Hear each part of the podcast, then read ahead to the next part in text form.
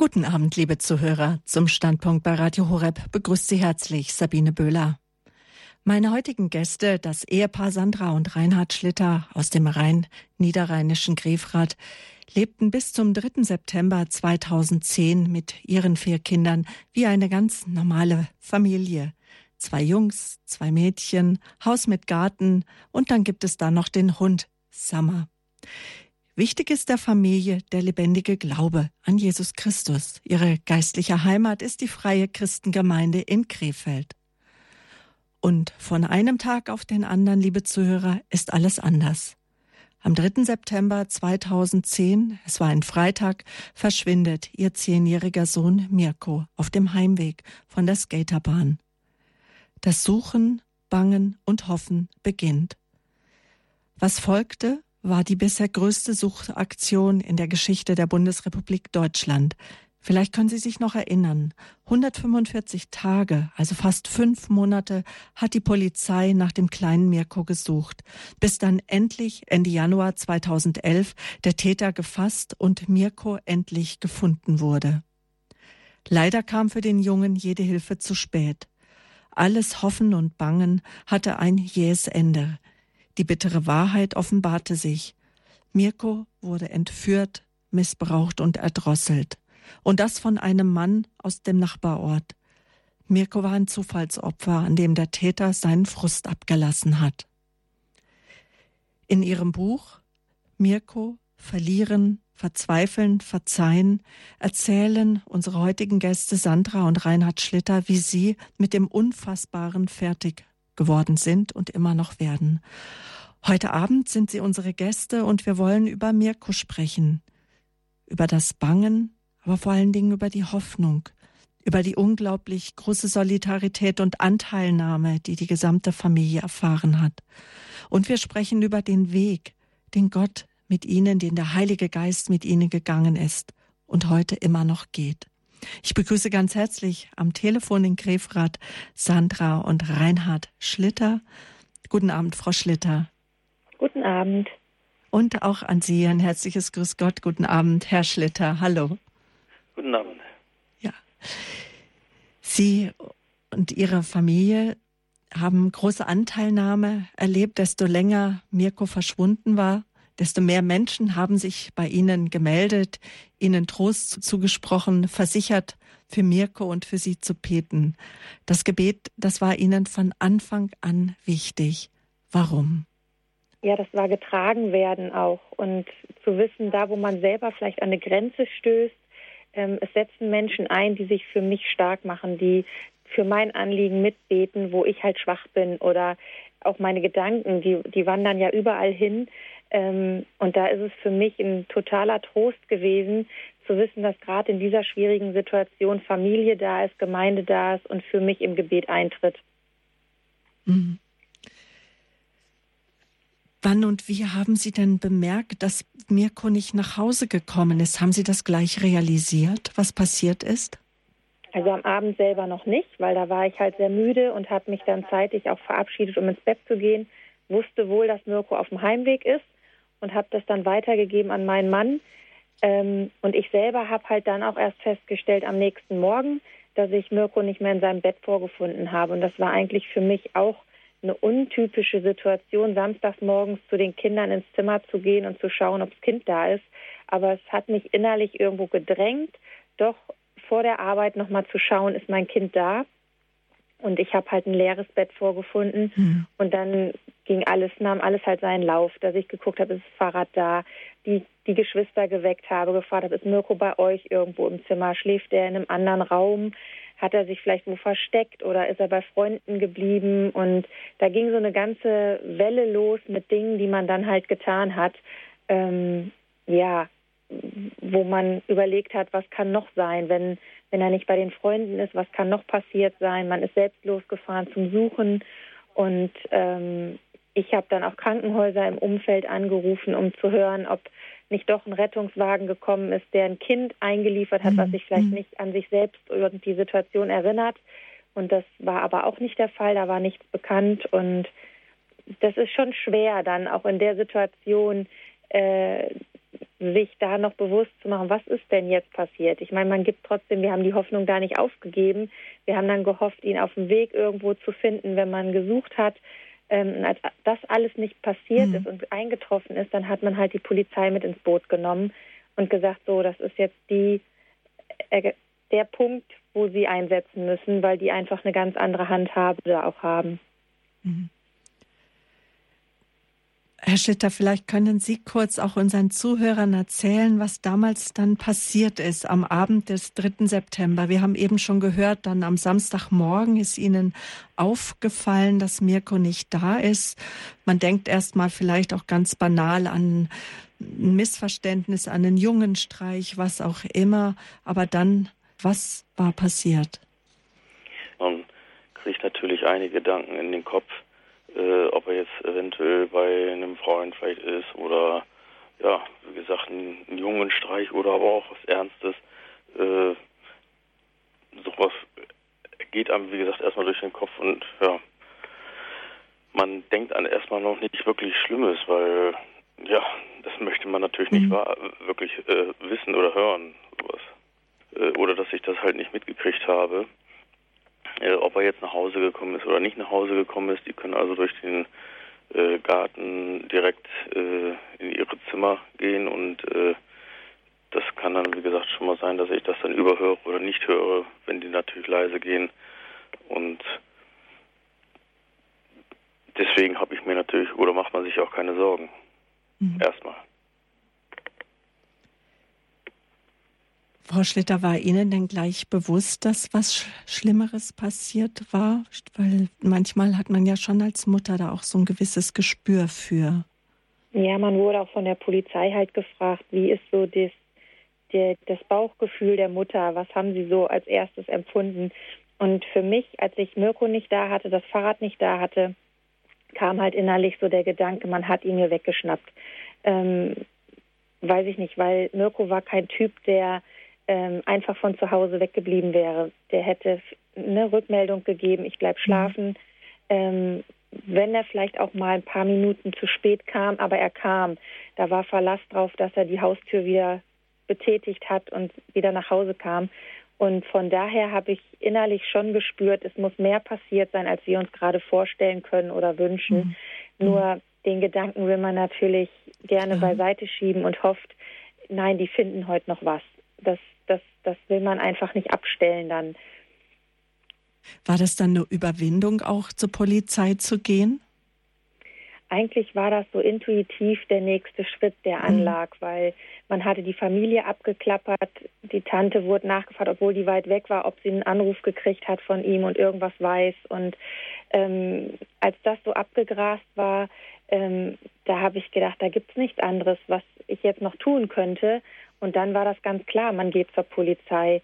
Ähm, wobei ich da auch immer im Hinterkopf hatte, die, die handeln erst nach 24 Stunden, aber das wurde uns dann auch ganz schnell genommen, sodass sie gesagt haben, das ist ein zehnjähriges Kind, da handeln wir sofort.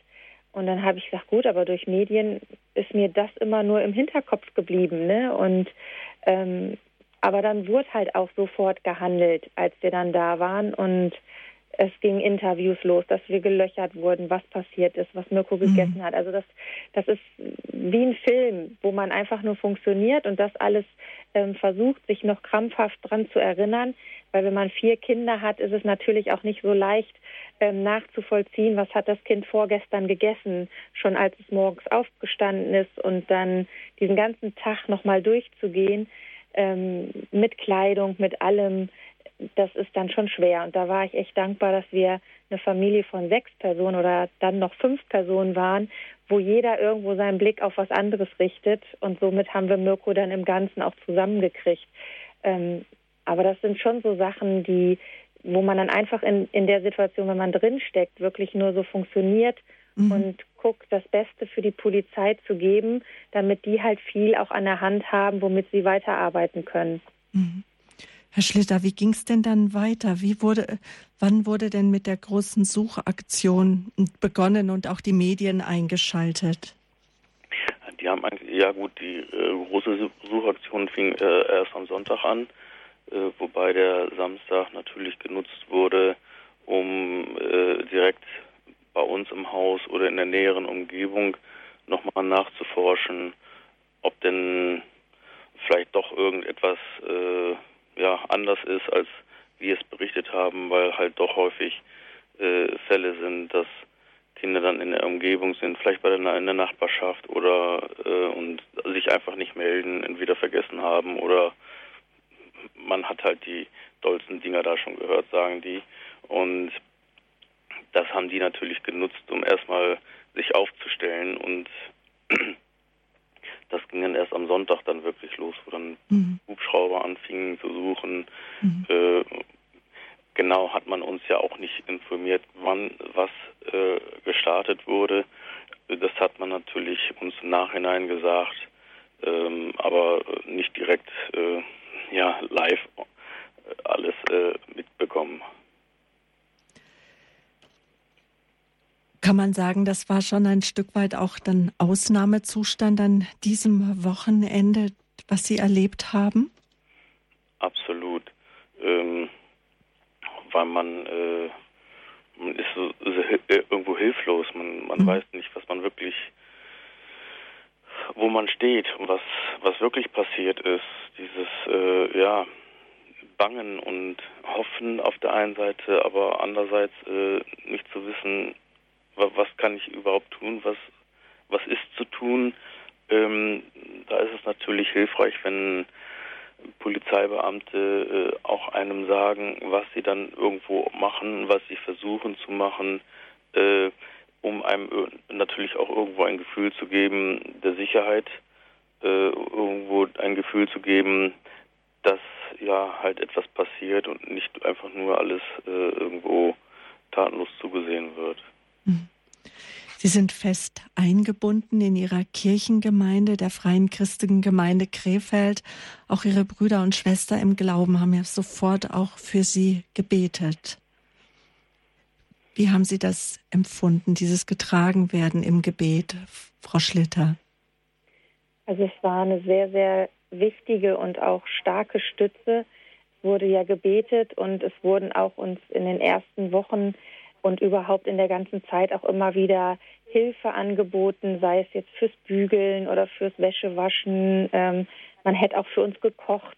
Ähm, das waren alles so Sachen, die habe ich dankend angenommen und aber auch dankend abgelehnt, weil ich gesagt habe, ich brauchte selber ja was, was ich tun konnte, weil ich ja so nicht raus konnte, um Mirko zu suchen. Ähm, und da, das war für einen dann schon an der einen Seite wirklich aber auch gut zu sehen, da sind Menschen, die denken gerade an mich und an unsere Familie und tragen diese ganze Situation mit. Da bin ich halt nicht selber gefordert oder nur auf mich gestellt, sondern ich habe da ganz viele Stützen oder wo ich mal sagen kann, das und das muss ich jetzt loswerden, die und die Gedanken. Und da hat uns halt auch das Gebet in der Familie sehr viel Kraft gegeben, wo wir einen Austausch hatten und uns auch gegenseitig mitteilen konnten, wo steht der Einzelne oder was empfindet er jetzt gerade, auch über den Verlust von Mirko hinaus, so dass, dass da auch Dinge ausgesprochen wurden untereinander ähm, und es ging halt auch viel um Vergebung, wo, wo man untereinander gesagt hat, da, da möchte ich, dass, dass man ins Reine kommt. Und ähm, ja, da sind ganz viele Prozesse halt parallel auch passiert, auch in der Familie und ich denke auch im Gemeindeumfeld. Mhm. Und auch Ihnen als Ehepaar war es wichtig, versöhnt in diese gesamte Suche zu gehen, weil Mirko ist am Freitagabend nicht mehr nach Hause gekommen, aber am Samstagmorgen ist es Ihnen beiden oder als erstes Ihnen, Frau Schlitter, aufgefallen. Mhm. Wie genau, ist es genau, Ihnen gelungen, da als Paar auch stark zu bleiben und nicht auch in, sich in Vorwürfen zu verlieren? Also ich denke so die erste Zeit, da hat jeder für sich auch im Stillen, wenn ich jetzt auch durchs Haus gegangen bin, ich habe immer Stoßgebete zum Himmel geschickt und gesagt, Herr Jesus, es ist dein Part jetzt, sich um mein Kind zu kümmern und habe Gott gebeten, wirklich ganz nah bei Mirko zu sein. Ähm, das ist schon parallel passiert und ich denke bei meinem Mann ähnlich. Und am Abend aber, als dieser ganze Tag und dieser Wulst hinter uns war, und es ist ja an dem Tag auch das Fahndungsbild schon rausgegangen, es war natürlich auch eine komische Situation, wenn man abends nach Hause kommt, in den Nachrichten sein eigenes Kind zu sehen. Ähm, da haben die Kinder dann auch mit Tränen vom Fernseher gesessen und gesagt, Mama, wir haben hier gerade Mirko gesehen. Ähm, das war für alle schon nicht so leicht. Und ähm, da habe ich dann gemerkt, auch abends, es wollen sich natürlich auch Vorurteile dem anderen gegenüber aufbauschen oder so dieses, warum hast du nicht, kommt dann schon in den Kopf. Aber da habe ich gedacht, komm, da reden wir einfach mal drüber, weil ich mir war es wichtig zu wissen, wie denkt auch mein Mann über diese Situation. Und ähm, als ich gehört habe, wie er dazu gestanden hat, dass die Kinder auch still ins Haus kommen und er das oft nicht mitkriegt, ähm, war das für mich kein kein Grund, ihm einen Vorwurf zu machen, weil ich das nachvollziehen konnte und gedacht habe, okay, ähm, dann hat er es einfach nicht mitgekriegt und nicht richtig wahrgenommen. Und das ist für mich ja nicht ein Grund, ihm da auf ewig vorzuwerfen, du bist aber jetzt als letzter nicht mehr gegangen und hast nach Mirko gesucht. Ähm, und dann haben wir an diesem Abend wirklich auch gemeinsam gebetet und Gott diese Situation dargebracht und auch gegenseitig uns Vergebung ausgesprochen und zugesprochen, weil wir gesagt haben, wir möchten da nicht bei dem nächsten einfach in der in der ganzen Situation drum rumbohren und gucken, wer war jetzt der Schuldige, dass unser Kind nicht nach Hause gekommen ist. Und das war dann halt die Basis, die wir hatten für die ganze Situation weiter, dass das im Endeffekt uns durch diese ganze Zeit so positiv auch getragen hat und für uns ein Grundstein war, der super durch diese Zeit trägt, das haben wir zu dem Zeitpunkt für uns noch nicht gewusst. Das war einfach eine Sache, die wir für uns gemacht haben, damit wir beide da wirklich mit einem reinen und klaren Gewissen uns gegenseitig begegnen können. Die Sendung haben wir überschrieben mit dem Titel Ihres Buches, Mirko, so heißt Ihr Sohn, Mirko verlieren, Verzweifeln, Verzeihen. Meine Gäste heute Abend im Standpunkt hier bei Radio Horeb sind Sandra und Reinhard Schlitter. Frau Schlitter, nun wohnen Sie in einem kleinen Ort im niederrheinischen Grefrath. Man kennt sich gegenseitig.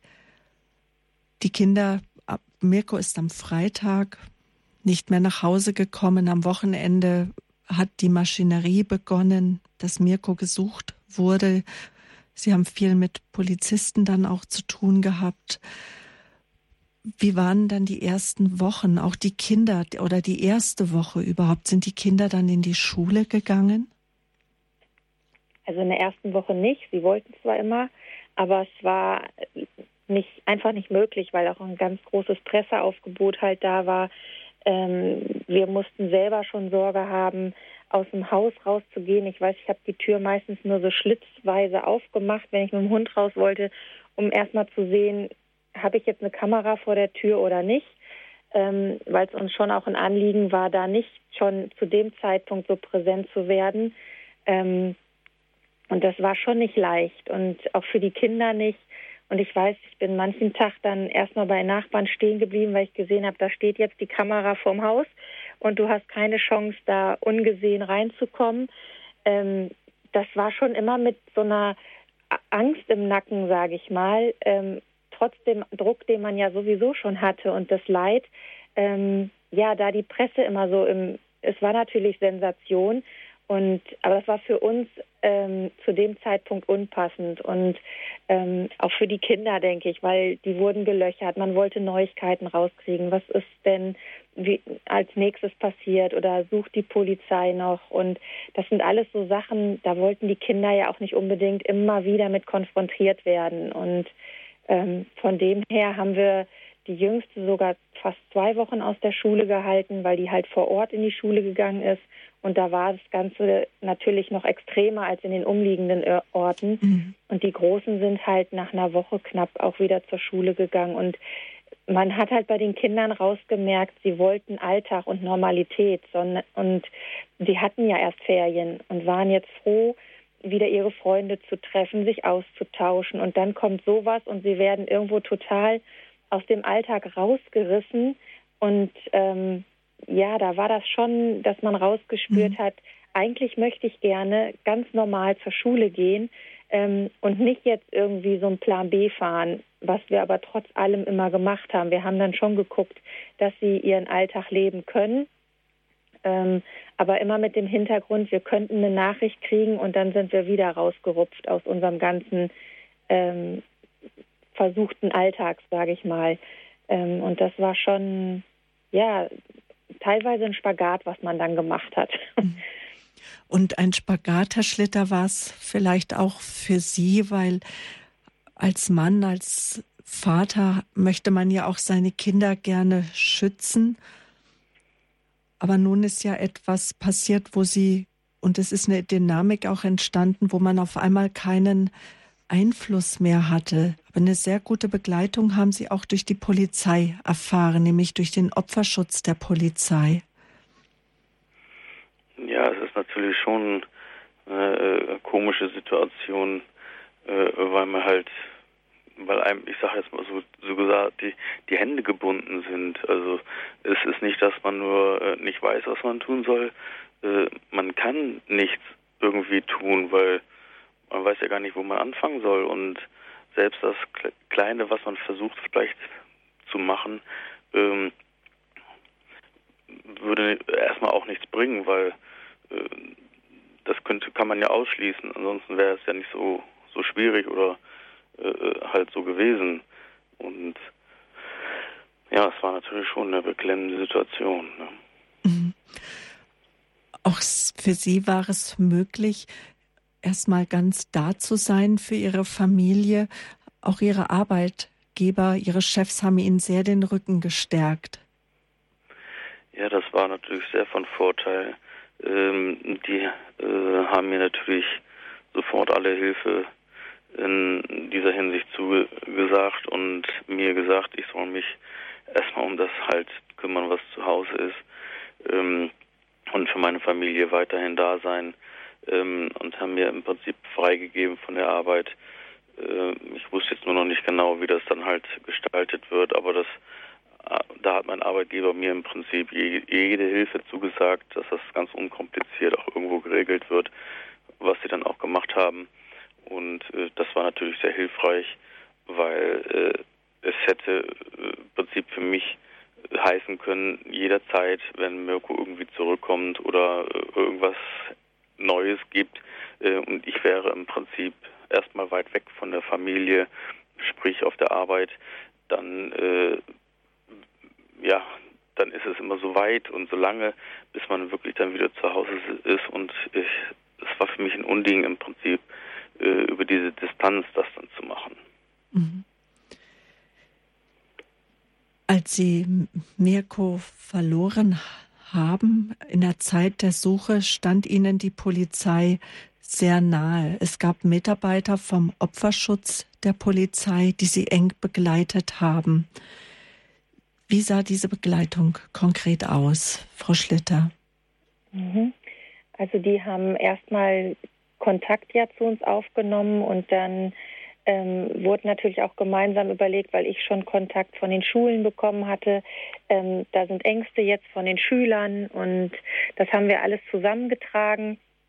Dann haben wir schon ganz zu Anfang, das war den Sonntag halt, ähm, um einen Tisch gesessen und uns Gedanken gemacht, wie kann man am besten auch den, den Schulen und da die Schüler sensibilisieren für diese ganze Situation. Und das war halt so toll, dass wir nicht nur den Opferschutz direkt vor der Tür hatten, sondern auch den evangelischen Pfarrer hier vor Ort. Der hat dann halt mit dazu beigetragen und er sagt, ich kenne die Kinder, weil er auch oft Gottesdienste für sie gestaltet und ich fand das einfach total passend, weil ähm, dadurch auch die Kinder mit ins Boot und die Schulen mit ins Boot genommen wurden, um halt da auch einen Weg und eine Grundlage zu finden, wie kann ich da am besten jetzt mit umgehen und wie kann ich den Ängsten, die da sind, begegnen, weil uns das auch ein großes Anliegen irgendwo war, weil man hat ab dem Zeitpunkt auch hier kein Kind mehr alleine auf der Straße gesehen. Wenn die zum Spielen sind, dann wurden die von Eltern begleitet und ähm, das ist eigentlich total untypisch für unseren Ort. Normalerweise geht da jedes Kind seine Wege alleine, weil das halt Wege sind, die einfach überschaubar sind.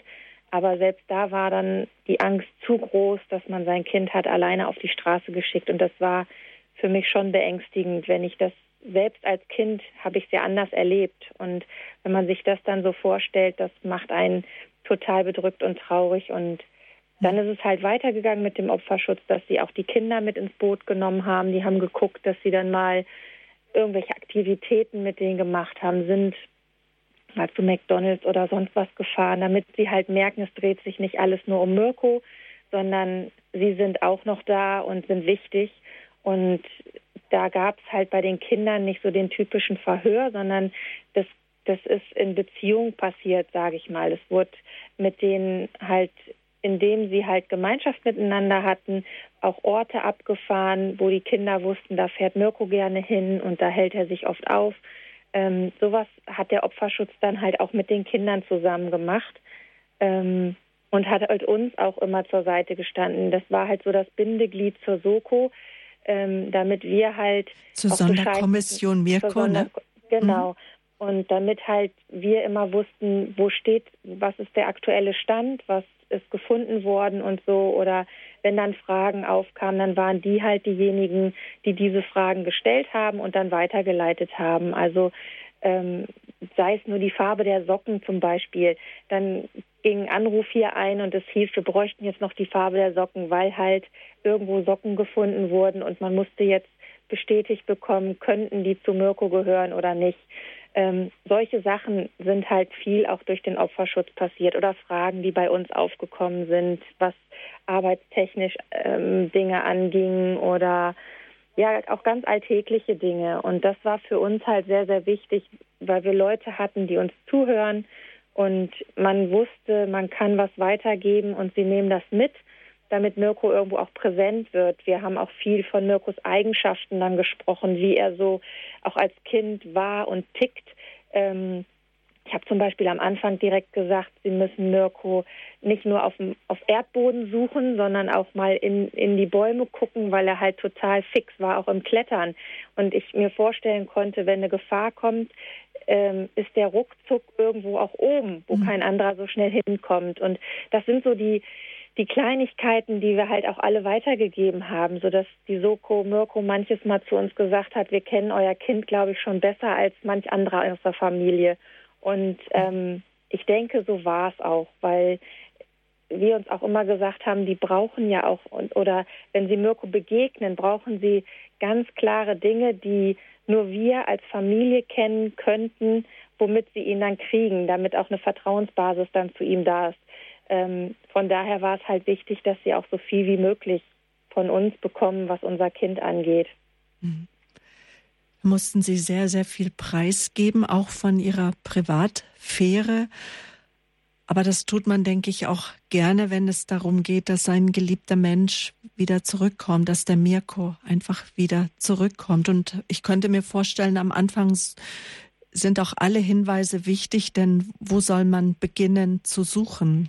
Also ich denke, es ist schon wichtig, dass, ähm, dass das schon am Anfang ähm, ja auch war. Also bei uns war es ähm, die ganzen Sachen, man, man wurde schon durchleuchtet, schon bevor wir überhaupt von Mirko, wie er war und so sein konnte, da wurde das ganze Leben durchleuchtet. Also die Polizei wusste, wann wir morgens aufstehen, wann wir Mittag essen, wann wir mhm. schlafen gehen. Ähm, man hatte kein, keine Privatsphäre mehr. Das war alles irgendwo offenbar. Und auch das, was man im Alltag so tut ähm, und macht, das, das, das war nicht mehr, dass man so für sich war. Das ist schon, dass man da tata, hier sind wir.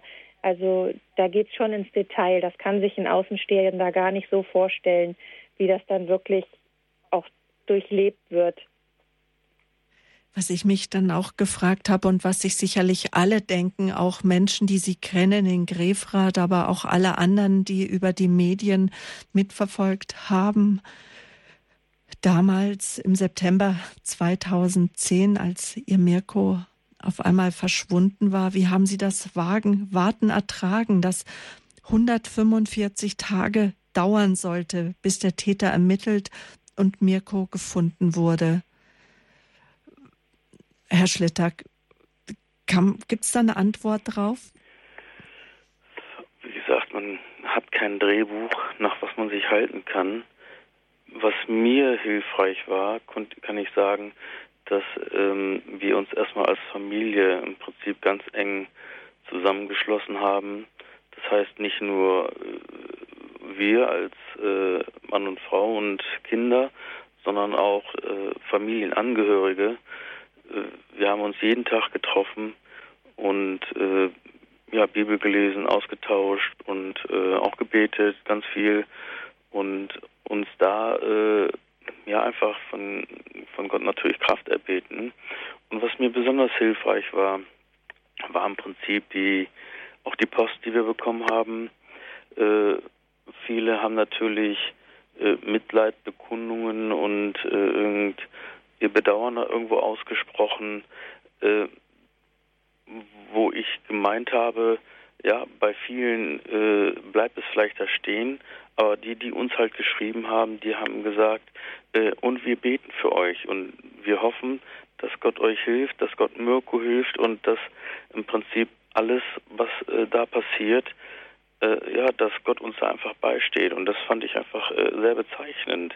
Das war, wie gesagt, nicht nur ein menschliches Mitgefühl, sondern durch das Gebet, was die anderen im Prinzip uns zugesagt haben, haben sie im Prinzip aktiv natürlich mhm. an dieser ganzen Geschichte teilgehabt.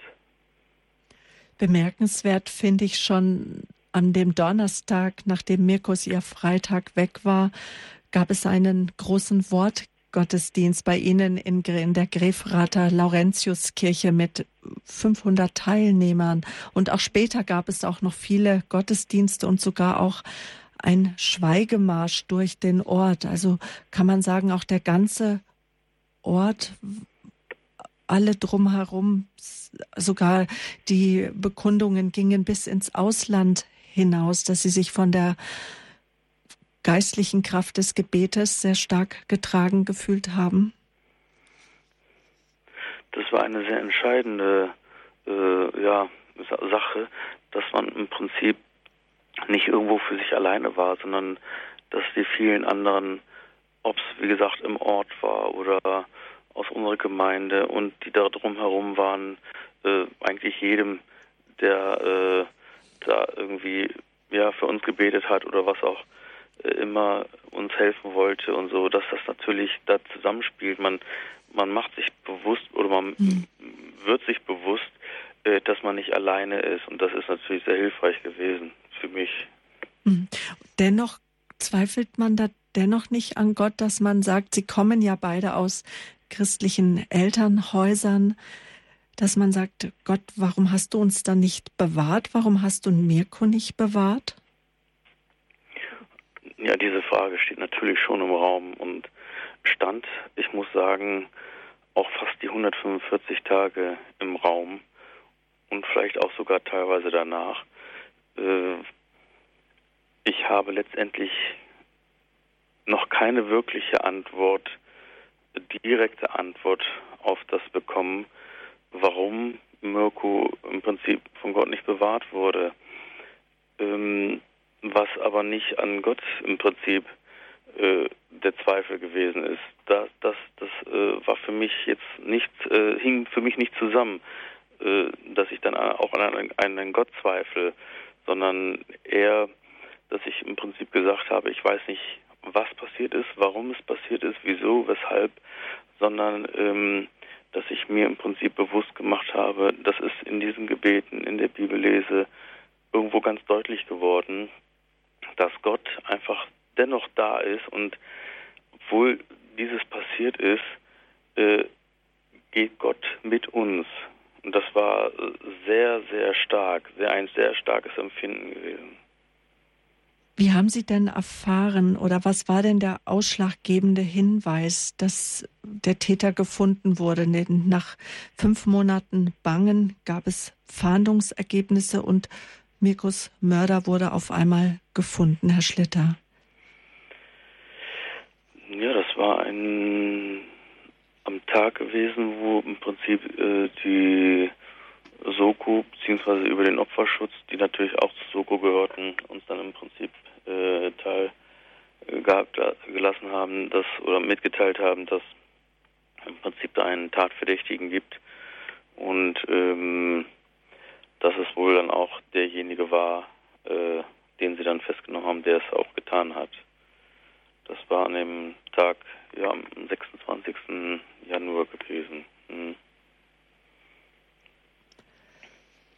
Was wissen Sie über den Mörder und über sein Mordmotiv? Das blieb alles ein bisschen im Dunkeln. Er hat zwar ein paar Sachen angegeben, Arbeitgeber, Stress, äh, was für mich irgendwo vordergründliche äh, Abschweifungen vielleicht war oder äh, Sachen waren, die er da einfach nur vorgeschoben hat. Die wirkliche, letztendliche äh, Ursache, warum er es gemacht hat und das hat er nie preisgegeben.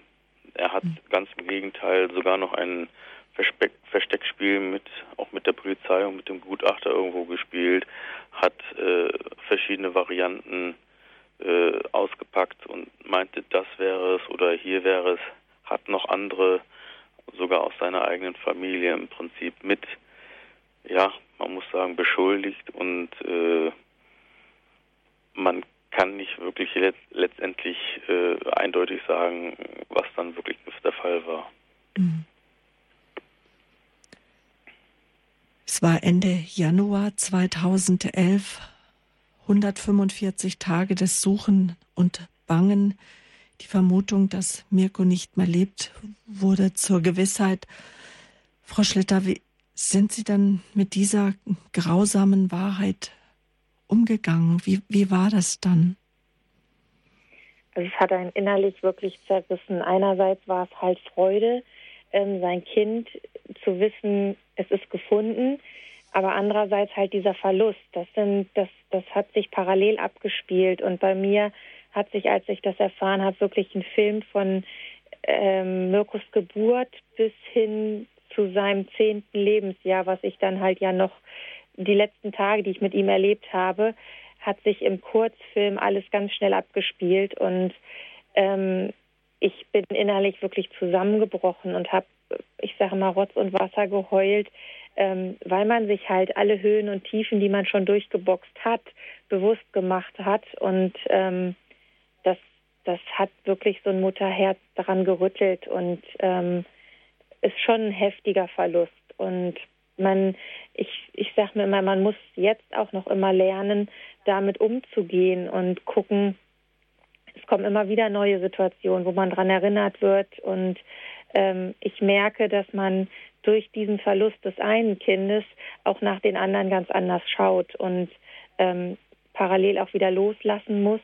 Ähm, aber das ist schon in der Situation richtig heftig gewesen und ähm, ja, wo man wirklich auch und ich auch dankbar war, dass man einen Rückzugsort bekommen hat, wo wir hin konnten und einfach auch für uns als Familie waren, ähm, um über diese ganze Situation uns ins Klare zu kommen und auch mit den Kindern, die hatten das in dem Moment noch gar nicht so für sich wahrgenommen. Das passierte dann erst, als ähm, der Opferschutz wieder aus der Haustür raus war und mein Mann mit unserem Begleiter halt, der uns halt psychologisch und auch geistig begleitet hat, ähm, zu seinen Eltern gefahren ist, da hatte ich dann Zeit, mit den Kindern zu sprechen und die haben nur gefragt, Mama, was ist los?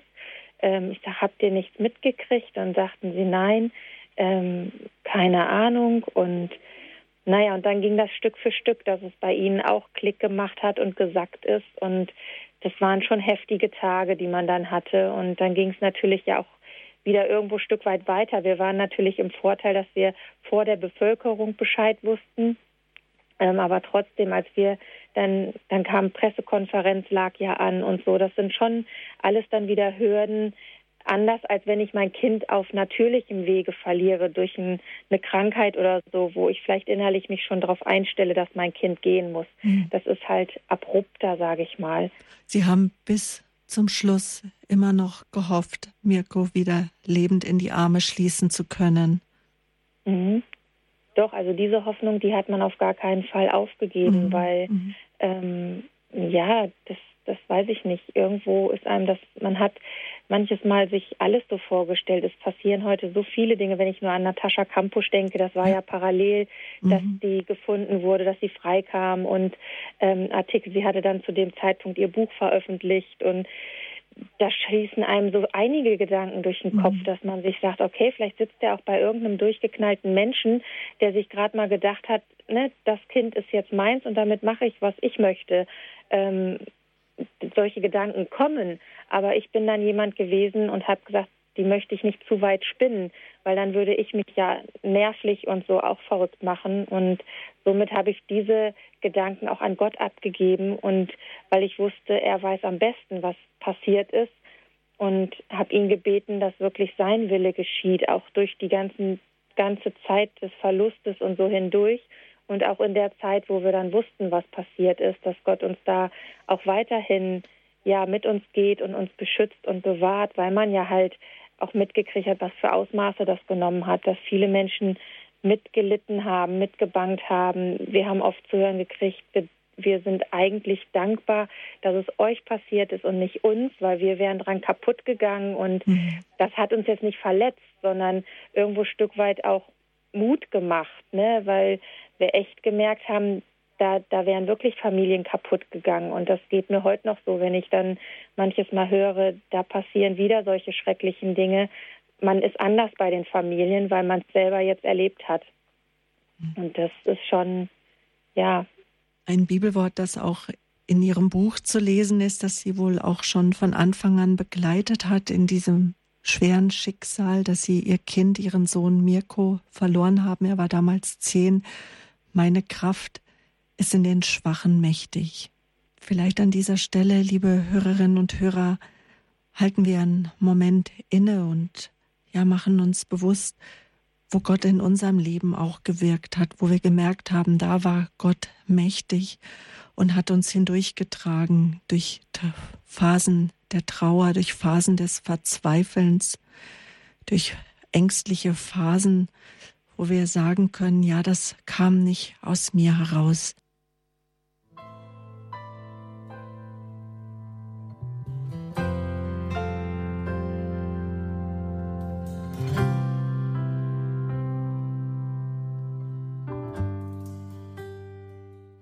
Guten Abend, willkommen zum Standpunkt hier bei Radio Horeb. Mein Name ist Sabine Böhler.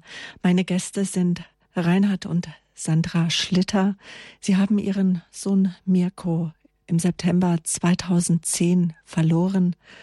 Mirko gehört zu einem Opfer von einer Missbrauchstat. Er wurde aus dem Nachhauseweg entführt, er wurde misshandelt, missbraucht, erdrosselt.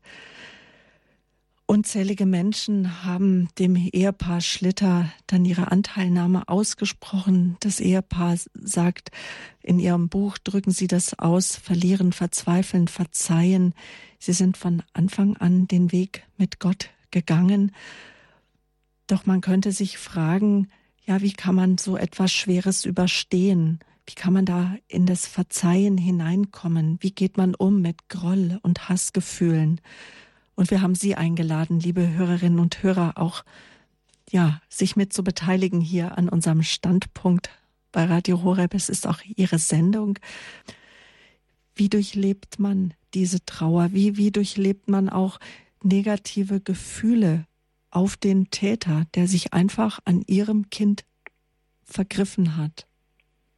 Also ich denke, es ist ein Prozess, durch den man auch geht oder wo man hineinwächst. Ich denke, was uns da sehr stark geholfen hat, waren halt immer die ja, Gebetszeiten, die wir miteinander haben. Da haben wir ja nicht nur gebetet, sondern wir haben uns auch die Bibel angeschaut. Ich ähm, bin selbst jemand, der sich gerne die Gitarre schnappt, Lieder singt und ähm, ich habe gemerkt, dass mir dieses Anbeten, was ich Gott gebracht habe, auch in meiner stillen Zeit, dass ich wirklich mich auch da in Lobpreis reinbegeben habe und Gott zur Ehre Lieder gesungen habe. Und ähm, das sind alles so Dinge, die mir Stück weit dahin geholfen haben. Und ähm, ja, auch dann irgendwann zu sagen, ich möchte nicht nur für Mirko und seine Situation beten, dass er behütet bleibt, sondern ich möchte auch dafür beten, dass er diesem Täter ein Segen oder ein Zeugnis sein kann, ähm, weil man ja überhaupt nicht wusste, was ist passiert und dann sind die Gebete auch dahin gekommen, dass wir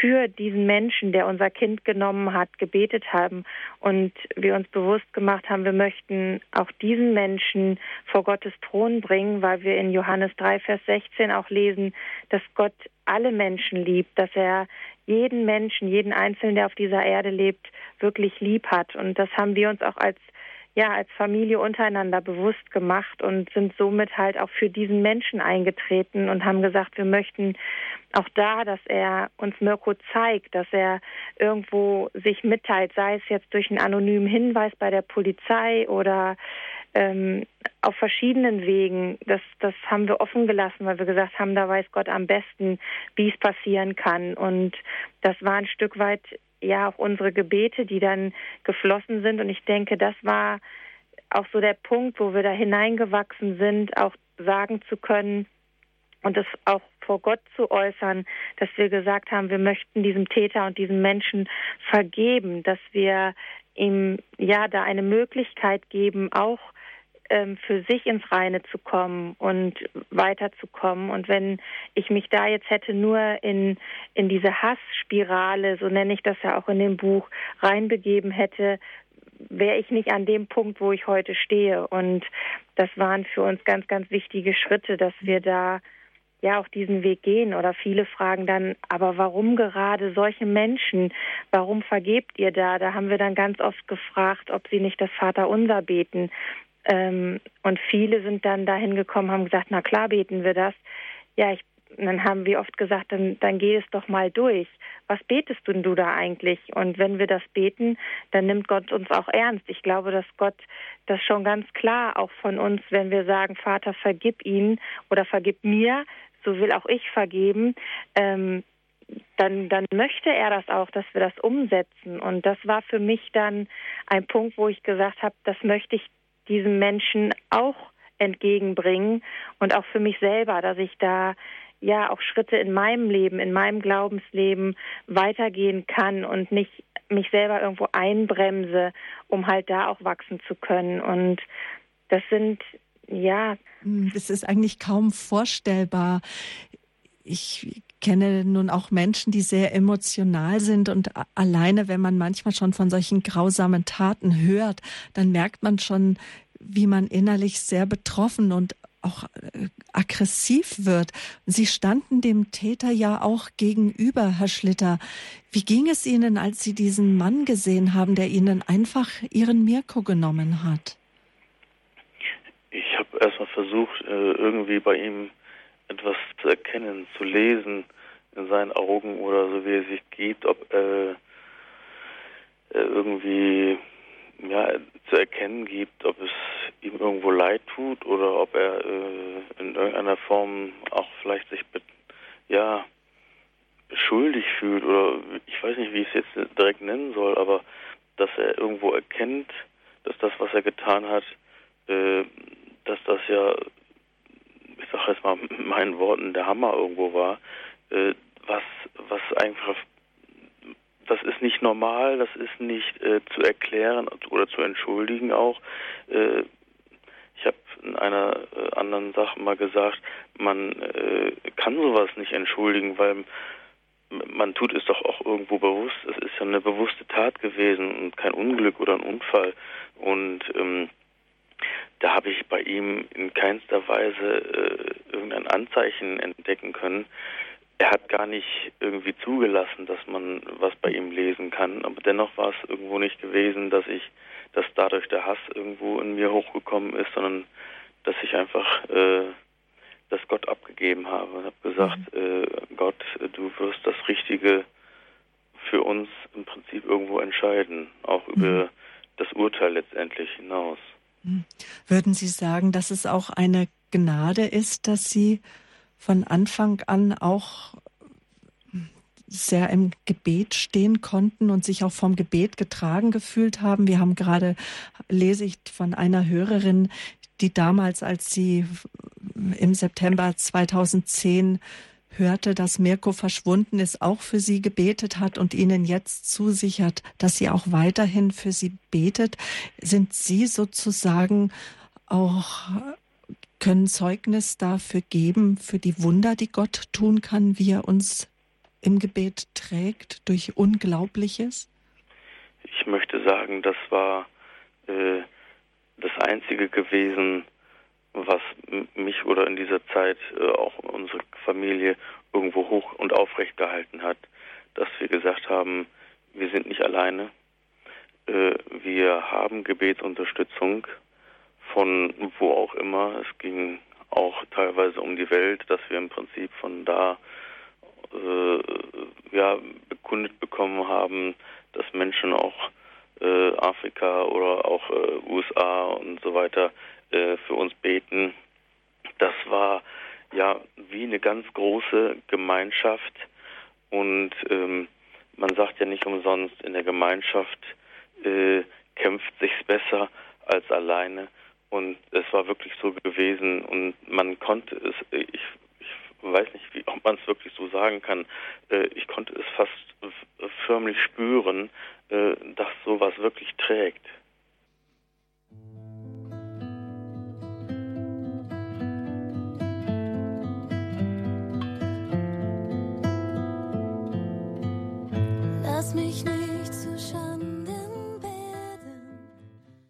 Herr Schlitter, wir haben uns gerade darüber unterhalten, was Sie getragen hat in dieser Zeit. Und Sie haben uns beide schon erzählt, liebes Ehepaar Schlitter, als Ihr Sohn Mirko verschwunden war, als die Gewissheit an auch da war, er wird nie mehr wiederkommen, dass Sie es förmlich gespürt haben, wie Sie durch das Gebet getragen wurden. Ein Gebet, was aus allen Teilen Deutschlands und der Welt auch kam. Über das Internet haben auch viele Menschen teilgenommen. Dennoch überlegt man doch, Frau Schlitter oder auch Herr Schlitter, wie mag es Mirko gegangen sein in seinen letzten Minuten oder auch Stunden seines Lebens? Hat er lange leiden müssen? Wie geht man mit diesen quälenden Gedanken um? Ja, natürlich ähm, irgendwo ja positive Sachen. Ähm, die schlimmen Gedanken oder diese schlimmen Sachen möchte man sich nicht wirklich vorstellen, auch wenn sie irgendwo teilhaben äh, und stattfinden, aber man äh, sagt sich doch äh, oder man hofft doch, dass es dann ja vielleicht nicht ein, ein schweres Leiden, äh, eine Leidenszeit ist äh, oder man hat irgendwo die Hoffnung, dass es, äh, es nicht schlimm ist halt und ja, ich weiß jetzt nicht genau, wie man das halt so sagen soll. Aber es war halt so gewesen, dass ich da gesagt habe, ähm, Gott, du trägst ihn. Ich habe da irgendwo von Gott natürlich auch Hilfe äh, erwartet und auch irgendwo bekommen und habe es abgeben dürfen. Mhm. Da schreiben Sie auch in Ihrem Buch, ich hoffe und glaube, dass Gott Mirko in seinen letzten Minuten beigestanden ja. hat, dass er seine Nähe spüren konnten. Auch das Buch schreiben Sie, hat Ihnen geholfen und ist für Sie auch, wo Sie sagen können, wir geben jetzt damit auch noch einmal ein Stück weit ab. Vom Loslassen war schon immer wieder auch die Rede in Ihrem Buch. Doch ich höre auch in der Seelsorge von manchen Menschen, die sagen, ach, wenn das doch nur so leicht wäre mit dem Loslassen. Vielleicht, Frau Schlitter, fragen sich jetzt auch viele, wie sind die Kinder, auch die Geschwister damit umgegangen oder wie geht es ihnen heute, dass ihr Bruder nicht mehr da ist? Mhm. Also ich sage oft, wenn ich auch zu Referaten bin, dass ich nicht unbedingt mein Schicksal loslassen kann, sondern ich muss mein Schicksal lernen zu akzeptieren. Ich muss mich mit meinem Schicksal identifizieren und damit auseinandersetzen, was passiert ist weil ich glaube, dass mein ganzes Leben lang mich diese Situation begleiten wird. Egal in welche Situation ich jetzt gerade hineinkomme oder was in meinem Leben passiert im Alltag, ich werde Stück weit immer wieder an diese Verlustsituation erinnert. Ähm, und da ist es halt total wichtig, dass ich mich damit auch auseinandersetze und bestimmte Dinge auch zulasse und an mich ranlasse, um halt auch wieder damit umgehen zu können. Und das ist natürlich auch für manchen nicht so leicht, ähm, da zu gucken, ähm, wie baue ich das in meinen Alltag ein. Bei uns ist es halt so, dass wir auch ganz locker von Mirko erzählen, wenn jetzt Feiern sind oder wir uns allein als Familie treffen oder mich Leute im Laden oder auf der Straße ansprechen und mir Probleme mit ihren Kindern schildern, dann kann ich ganz oft ansetzen und sage, ja, so ein Kind hatte ich auch, ähm, was mir Probleme gemacht hat. Und meistens handelt es dann von Mirko, wo ich dann aus diesen Erfahrungen schöpfen kann und was mitteilen kann. Und die Leute sich aber wundern, warum spricht die jetzt so frei ähm, von ihrem verlorenen Kind, dass ich diesen mhm. Namen aussprechen kann und so. Und aber das kommt daher, dass ich mich mit meiner Situation auseinandergesetzt habe und das auch Stück weit für mich annehmen kann, dass es jetzt so passiert ist, wie es passiert ist.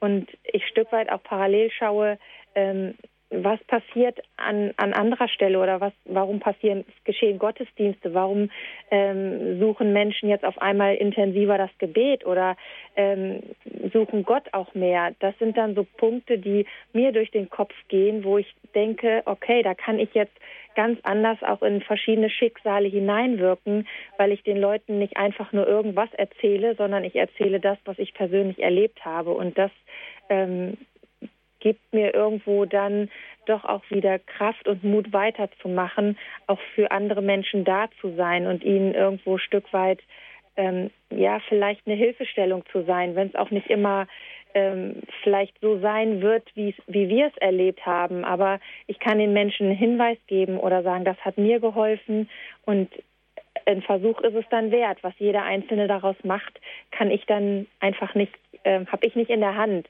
aber ich kann Ihnen halt ähm, einen Weg darlegen, wie es für uns halt sehr hilfreich war. Mhm. Was war für so Sie hilfreich auf dem Weg der Trauer, des Trauerprozesses, der ja ein Leben lang anhalten wird?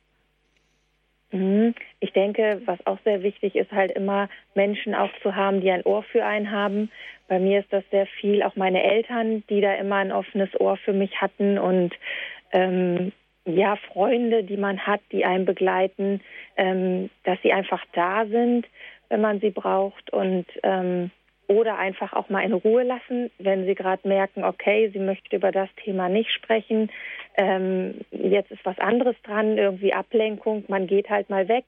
Ähm, das sind schon wichtige Faktoren auch in der ganzen Zeit und ja, für uns war natürlich auch so diese ganze Buchgeschichte ein sehr wertvoller Prozess, damit will ich aber nicht sagen, dass jeder ein Buch schreiben muss. Ähm, aber es tut einfach gut, sich auch manches von der Seele zu schreiben. Ich habe halt schon, auch bevor ich das Buch geschrieben habe, verschiedene Dinge festgehalten schriftlich, wo ich gedacht habe, das sind wichtige Punkte und ähm, das war im Nachhinein halt sehr, sehr hilfreich und auch der Austausch dann, den man als Ehepartner hatte. Ich denke, wir hätten nie uns so ausgetauscht, ähm, als wie wenn wir das Buch nicht geschrieben hätten. Dann wäre es, glaube ich, hätte jeder seinen Gedanken nachgehangen. Aber so waren wir irgendwie über eine dritte Person ähm, quasi gezwungen, uns ganz anders Gedanken zu machen, weil derjenige, der von außen guckt, auch noch mal ganz anders reinfragt. Wie fühlst du dich? Ähm, durch welche Erlebnisse gehst du? Oder was sind da deine Gedanken? Und da wird ganz anderes wachgekitzelt, wo ich persönlich mir vielleicht sonst nie Gedanken darüber gemacht hätte, aber was halt sehr hilfreich war, auch in der ganzen Zeit, in, in der man halt durch diese Phasen gegangen ist. Damit man vielleicht noch besser verstehen kann, weil viele Menschen, das wissen Sie sicherlich auch, Sie haben bestimmt auch viele Zuschriften schon bekommen, werden auch vielen Gemeinden eingeladen, bleiben ein Stück weit hängen in ihrer Verzweiflung, gehen vielleicht in eine depressive Verstimmung hinein. Dieses Trauma des Abschiednehmens, des, die Trauer, die tiefste Verletzung, sie kann aus irgendwelchen Gründen nicht überwunden werden. Und wir sind uns ja einig, liebes Ehepaar Schlitter, dass wir dann nicht sagen, da mangelt es an Glaubensschwäche, sondern es kommt ja auch darauf an, wie wir den Boden bereitet haben oder wie unser Boden, wie wir auch in unserem Leben verwurzelt sind. Vielleicht erzählen Sie noch mal, wie Sie sich auch als Ehepaar kennengelernt haben, wo Sie auch herkommen, wie Sie aufgewachsen sind und wie es auch war, wie, wie Sie vorher auch Ihr Glaube schon gereift war. Herr Schlitter. Ja, also ich habe im Prinzip schon sehr früh äh, den Glauben an Jesus kennengelernt über meine Eltern, äh, die im Prinzip, ja, soweit ich denken kann, eigentlich auch immer in eine Gemeinde gegangen sind, wo ich äh, eigentlich in ihrem Leben im Prinzip sehen konnte, wie sie den Glauben leben, wie sie manches verstehen über das Beten und äh, darüber hinaus. Und es wurde mir aber nie irgendwie als äh, solches eingetrichtert, dass man was machen muss oder hier was machen muss oder äh, sondern einfach, dass ein Leben mit Gott im Prinzip ja eine Freiwilligkeit auch ist. Und äh, letztendlich habe ich aber auch für mich erkannt, äh, in einem jugendlichen Alter sogar, dass äh, ein Leben ohne Gott ja im Prinzip den, den, den Tod äh, mit sich bringt. Äh, gut, sterben müssen wir alle, aber äh, das wäre ein Tod gewesen im Prinzip ohne ein Leben mit Gott, was letztendlich äh, die Bibel spricht von der Hölle äh, im Prinzip geendet hätte. Das war jetzt weniger ein Angstmachen, sondern einfach ein Erkennen, ähm, dass mein Leben als solches verloren irgendwo ist. Und das wollte ich so nicht und habe da im Prinzip dann schon in den Jahren, ich meine, ich war 13, 14 äh, gewesen, habe hab gesagt, dass ich einfach ein Leben da mit Gott auch führen möchte und einfach auf die Hilfe Gottes auch vertrauen möchte. Und äh, so habe ich im Prinzip in den Jahren, wie gesagt, auch Gott schon kennengelernt und auch das Leben natürlich mit Gott und auch in der Gemeinde. Und in einer ja, solchen Situationen ist es im Prinzip dann einfach im gemeinschaftlichen Leben in, in der Jugendstunde, äh, Jugendgruppe, die man dann so gehabt hat, äh, wo dann nicht nur 15- oder 16-Jährige waren, sondern natürlich auch ältere, äh, das ging auch über 20 darüber hinaus und äh, wo man sich dann ja, einfach äh, ganz normalen Umkreis irgendwo auch kennengelernt hat. Mhm. Und gab es auch mal eine Zeit, wo Sie Gott eher fern standen? Oftmals machen Jugendliche solche eine Phase durch oder als junge Erwachsene? Kann jetzt nicht wirklich sagen, dass ich als solches irgendwo gesagt habe, nein, ich möchte erstmal mein Leben leben und ich möchte äh, das machen, was mir gefällt. Äh, sicher gibt es solche Situationen natürlich, ohne Frage. Äh, ich glaube, da kann sich keiner von freisprechen. Ich glaube auch, auch am wenigsten, äh, wo ich nicht einfach, ja, ich sage jetzt mal, mein Ding durchgezogen habe, was aber nie mit Rebellion oder äh, ich weiß jetzt nicht, äh, Gewalt oder was äh, gewesen ist, sondern eher, dass man halt sich, ja, ich sag mal, vielleicht als Halbstarker äh, manche Sachen dann irgendwo einfach da ausgesucht hat. Mhm. Ähm, aber dennoch war es immer irgendwo präsent gewesen, dass äh, ich irgendwo ja Gott dienen möchte, gefallen möchte mhm. Mhm. und äh, habe mich da natürlich schon äh, immer wieder schnell auch äh, dann ja ich sag jetzt mal äh, zurückgewandt an Jesus. Mhm. Mhm. Und Sie haben das bewusst getan. Sie kommen auch aus einer Freikirche und Sie haben sich dann als junger Erwachsener oder als Teenager taufen lassen. Ja, genau. Ähm, die Bibel spricht davon, dass man ja sich taufen lässt, dass man sich untertauchen lässt als ein Bekenntnis, dass man wirklich ein äh, Leben im Prinzip mit Jesus, mit Gott führen möchte, äh, als ein ja als ein Zeugnis auch vor anderen Menschen und äh, deswegen ja, habe ich das auch natürlich so gemacht. Mhm. Und dann haben Sie irgendwann Ihre Frau Sandra kennengelernt. Kommen Sie aus derselben Kirchengemeinde oder aus, wie, wie haben Sie sich kennengelernt? Wie sind Sie zusammengekommen, Frau Schlitter? Ja, wir sind in die gleiche Gemeinde gegangen, gleiche Jugendgruppe und ähm, sind halt oft Schlittschuhlaufen gewesen, ähm, auch mit mehreren Jugendlichen zusammen und man hat dann auch gemeinsam Lobpreis äh, geleitet und gestaltet und irgendwo durch die Aktivitäten ist man dann auch näher zusammengerückt, hat sich kennengelernt und ja, und irgendwann, was ich halt im Vorfeld auch immer schon gemacht habe, ist, dass ich meinen werdenden Partner gesegnet habe oder auch dafür gebetet mhm. habe, dass Gott mhm. mir zeigt, ähm, wer ist der Richtige, weil irgendwo ist es ja schon schwierig. Man hat schon auch Anfragen vorher gekriegt, aber ich wollte nie irgendwo von der einen Beziehung in die nächste Beziehung schlendern. Ähm, das war einfach nicht so meins. Ich, ich habe mich gerne mit jedem gut verstanden, aber ähm, so den Partner, den, an den ich mich wirklich binde, da musste mehr hinterstecken. Da musste ich wirklich merken, das passt. Ähm, und ja, und somit kam es irgendwann, dass wir durch Schlittschuhlaufen ein paar Runden mehr gedreht haben und uns ausgetauscht haben, auch gegenseitig, dass Reinhard mich eher gelöchert hat, ob ich mir nicht vorstellen könnte, auch eine Beziehung mit ihm näher einzugehen. Und ähm, ja, das ist dann alles irgendwo gewachsen und ähm, hat sich intensiviert und man hat dann auch weiterhin dafür gebetet, dass sich da das bestätigt irgendwo und ja, und bis heute können wir sagen, haben wir da einen richtig guten Fang, denke ich, gegenseitig gemacht, wir merken, dass Gott uns ja. durch ganz, ganz viele Situationen auch hindurchgetragen hat, schon auch während die der Zeit, dass die Kinder gekommen sind, da gab es auch schon immer Höhen und Tiefen und ähm, Krankheitsphasen, wo Gott auch eingegriffen hat, wo wir erlebt haben, dass Gott real ist. Und ich denke, das sind Zeiten, die haben geprägt, die, die, die vergisst man dann nicht einfach, wo man denkt, nee, jetzt lässt Gott mich aber im Stich sondern man wächst dadurch und merkt, Gott lässt mich nicht im Stich. Er hat mich durch solche Situationen getragen, dann trägt er mich auch jetzt wieder.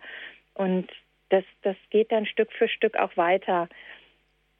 Und auch wenn sich diese Glaubensgewissheit, wenn man das hört, erstmal sehr anhört, als ob sie aus dem Verstand kommt, aber wie sie sie durch das Schicksal mit Mirko getragen hat, da kann man sehen, dieser Funke Gottes des Vertrauens, des Akzeptierenwollens seiner Wege, dass es tatsächlich bis an ihr Herz vorgedrungen ist die Warum-Frage, die kann ja viele Menschen ganz sehr zermatern. Und vielleicht sind auch schon Menschen an sie herangekommen, die sagen, wie sind Sie mit dieser Warum-Frage fertig geworden? Bei mir bohrt sie sich wie ein Stachel ins Herz. Was kann man Menschen antworten, die nicht über die Warum-Frage hin, hinwegkommen? Ähm, ja, was in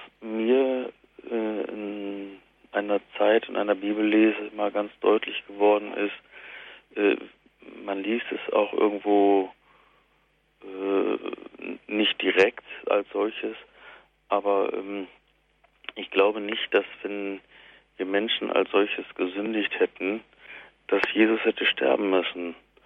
Und letztendlich ähm, habe ich irgendwo gesehen, ich habe gedacht, Mensch, da ist äh, jemand, da ist Gott, der sich durch Jesus im Prinzip ja zum Mensch macht und äh, im Prinzip den Tod auf sich nimmt. Und jetzt hat äh, mein Kind irgendwo auch den, den Tod äh, ja, erlebt. Und ich habe gesagt, Mensch, Gott, was hast du dabei gefühlt? Was ist dir einfach durch das Herz gegangen? ähm, als dein Sohn im Prinzip ja sterben musste und oder ja sterben sollte.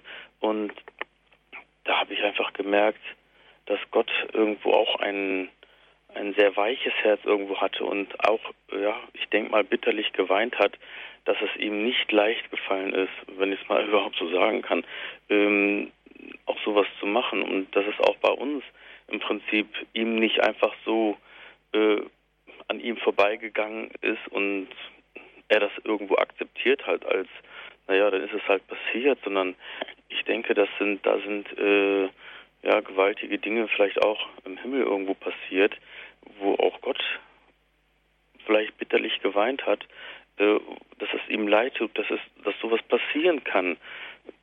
Ja, und dass wir Menschen irgendwo äh, auch ein Leben letztendlich äh, ja oftmals auch ohne ihn führen, ohne sein, seine Hilfe und äh, ihn nicht fragen in den Lebenssituationen, die uns irgendwo begegnen. Und dann passieren Sachen, äh, ja, wie solche Sachen unter anderem. Und äh, ich glaube, dass Gott irgendwo da ganz bitterlich geweint hat. Und diese Frage, warum, äh, da bin ich dann einfach zu ihm, ja, äh, ich, komme da auch nicht drüber hinaus äh, in die Frage und die erklärt sich für mich auch überhaupt nicht. Ich, ich weiß es nicht, aber ich kann im Prinzip sagen, ähm, dass Gott mir irgendwo da die Kraft gegeben hat, äh, nicht zu sagen, warum hast du es zugelassen, sondern du bist bei mir gewesen, als sowas passiert ist. So wie im Prinzip Jesus ja auch gesagt äh, hat, dass der Vater bei ihm irgendwo war. Mhm. Dass man dann auch vielleicht die Warum-Frage wandelt in dieses Wozu.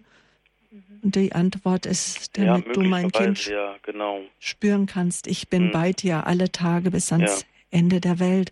Und es sind ja schon auch Wunder passiert, kann man sagen, darüber hinaus oder Besonderheiten, denn das gesamte Sonderkommission Team Mirko, mit dem haben Sie ein sehr enges Verhältnis. Es ist zum Gottesdienst, zum Abschiedsgottesdienst gekommen und auch Ihr Umgang mit dem Tod von Mirko hat alle sehr beeindruckt. Frau Schlitter. Mhm. Auf jeden Fall. Also wir sind mit einem, mit zwei nochmal zum Kaffee trinken auch unterwegs gewesen danach und ich kann, ich weiß, die haben dann gefragt, die haben sich immer gewundert, warum sie ja immer fit sind, zur Arbeit zu gehen und auch noch Witze machen konnten. Und ähm, da haben wir dann hinten auf der Rücksitzbank im Auto gesessen und gesagt, wir können uns das vorstellen. Wir haben dafür gebetet, dass ihr gesund bleibt, dass ihr bewahrt bleibt, dass ihr ja auch untereinander tolle Gemeinschaft habt. Und dann hieß es von den Beamten nur noch so, ähm, ach, dann seid ihr das schuld. Und dann haben wir gesagt, diese Schuld nehmen wir gerne auf uns. Und ähm, ich denke, das ist ein, ein, großes Netz, weil nicht nur wir haben ja auch für die Soko gebetet, sondern auch die anderen Menschen, die haben diese ganze Gesamt, das Gesamtpaket ja in ihren Gebeten eingeschlossen. Und da merkt man schon, wenn da eine Riesenmannschaft an Christen aufsteht, dann kann auch was bewegt werden. Und da glaube ich heute noch, dass auch Gott da Wunder tun kann. Und im Alltag hat Gott ja auch bei uns gewirkt, dass wir schlafen konnten. Wir haben keine schlaflosen Nächte gehabt. Und da gab es auch Menschen, die dafür gebetet haben, dass wirklich eine Familie Schlitter vom kleinsten Kind bis zum größten ähm, gut, eine gute Nacht hat. Und das sind für mich alles so Kleinigkeiten, die ich parallel beobachten konnte oder die Kinder in den Schulen, dass sie nicht irgendwo vom Notendurchschnitt her leiden oder zurückgeworfen werden jetzt durch das Schicksal, sondern jedes einzelne Kind konnte seine Schullaufbahn auch da weitermachen, wo es stand und hat da nicht irgendwo leiden müssen oder zurückstecken müssen, weil wir jetzt Mirko verloren haben. Und das sind für mich ähm, viele Dinge parallel, die, die hätten auch anders passieren können. Mhm. Wo also sind auch keine Auffälligkeiten jetzt bei den Kindern oder in ihrer Familie, dass man sagt, da sind jetzt auch späte Reaktionen auf dieses traumatische Ereignis, dass der Bruder jetzt weg ist? Mhm. Also da sind die eher so gestrickt, auch wenn sie gefragt werden, dass sie sagen, nö, es ist halt jetzt so, ich muss mich damit abfinden. Die hatten eine harte Zeit, aber jetzt geht's, die schauen halt nach vorne. Sie möchten jetzt, dass es weitergeht, dass sie auch für sich weiterkommen und da, da will Alltag gelebt werden. Und das merken wir ganz stark, mhm. dass da mhm.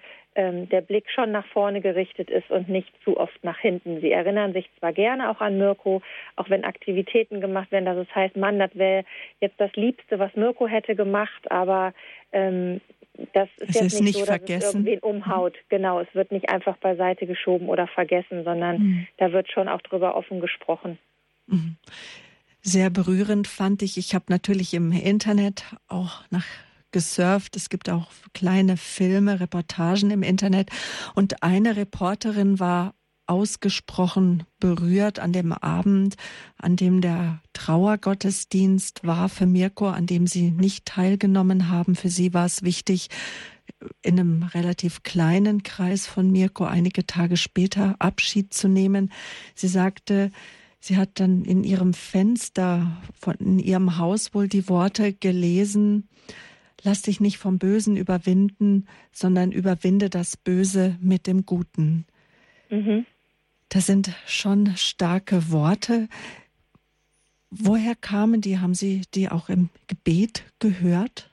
Mm, das war für dieses Jahr 2011, wo Mirko dann ja auch gefunden wurde, die Jahreslosung, die wir ähm, dies ja in den Jahreslosungen halt auch immer zu lesen gibt. Da war das halt für das Jahr der Vers und ich habe für mich empfunden, das passte einfach auch in unsere Situation. Ähm, das konnte ich für uns auch nehmen und da unser Fenster nach vorne meistens ein Fenster war, wo wir Bibelstellen reingepackt haben und reingehangen haben, ähm, habe ich das in dem Jahr halt genauso gemacht und fand diesen Spruch einfach auch für uns passend, weil das genau das aussagt, was wir halt auch leben möchten, dass wir uns nicht von dem Bösen besiegen lassen, weil dann wären wir ja nicht anders als der Täter auch, sondern dass wir das überwinden möchten mit dem, was wir an Gutem auch in der ganzen Zeit erlebt haben und was wir auch noch erleben werden. Also oder was wir anderen jetzt auch wiedergeben können durch das, was wir erlebt haben. Jetzt haben wir noch einen Anrufer aus Düsseldorf, Herr Hitze. Grüße Gott. Ja, grüß Gott. Also ich wollte äh, einfach mal ganz kurz loswerden und eben Familie Schlitter einfach sagen, ich finde es also ganz äh, toll und tief beeindruckend, wie Sie diesen großen Schicksalsschlag also gemeistert haben oder am Meistern sind und äh, aus welcher Kraftquelle und eben aus dem Gebet Sie das getragen haben und vor allem auch, dass Sie im Täter äh, das kam ja auch sehr deutlich rüber, äh, eben verziehen haben. Und da sind sie für mich, ich bin also katholisch äh, und sagen wir mal, als katholischer Christ sind sie da für mich ein ganzes, ganz großes Vorbild. Und äh, also da wollte ich einfach eben ein Dankeschön sagen. Und ich selber, wir haben also zwei Jungs, stramme Kerle, sieben und zehn Jahre. Und sie glauben gar nicht, ich habe hier die Küche gemacht und wie nah mir das also auch geht. Und einfach ein Dankeschön und mhm. weiter viel Kraft und alles Gute. Dankeschön noch für Ihren Anruf.